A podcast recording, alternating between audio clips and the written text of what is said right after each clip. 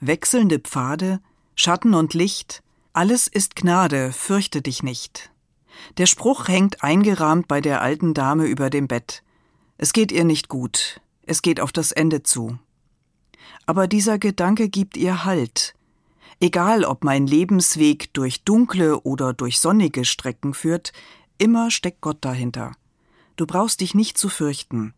Gott ist bei dir und lässt dich nicht fallen. Den Spruch habe ich mir aufgeschrieben, damit ich ihn nicht vergesse. Und auch sie nicht vergesse, die alte Dame, wie sie getrost und mutig schaut, was auf sie zukommt. In schwierigen Situationen, wenn ich Angst habe oder von Zweifeln getrieben bin, brauche ich einen Gedanken, der mich hält, wie ein Sonnenstrahl im Dunkeln, der meinen Blick auf eine Wahrheit richtet, die tröstet. Auch Martin Luther hatte so einen. Er lautet Ich bin getauft. Es heißt, er habe diese Worte oft vor sich auf das Schreibpult geschrieben und daraus neuen Mut geschöpft.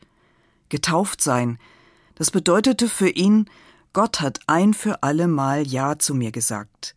Er hat mich als sein Kind angenommen, und das kann mir nichts und niemand streitig machen. All die dunklen Gedanken, die mich quälen, können mich vielleicht unruhig machen und um den Schlaf bringen, aber Gott von mir entfernen können sie nicht.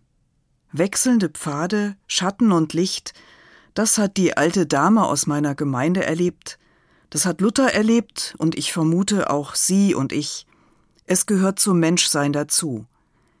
Dann gibt es mir Halt zu wissen, Gott hat ein für alle Mal Ja zu mir gesagt. Zu vertrauen, alles ist Gnade, fürchte dich nicht.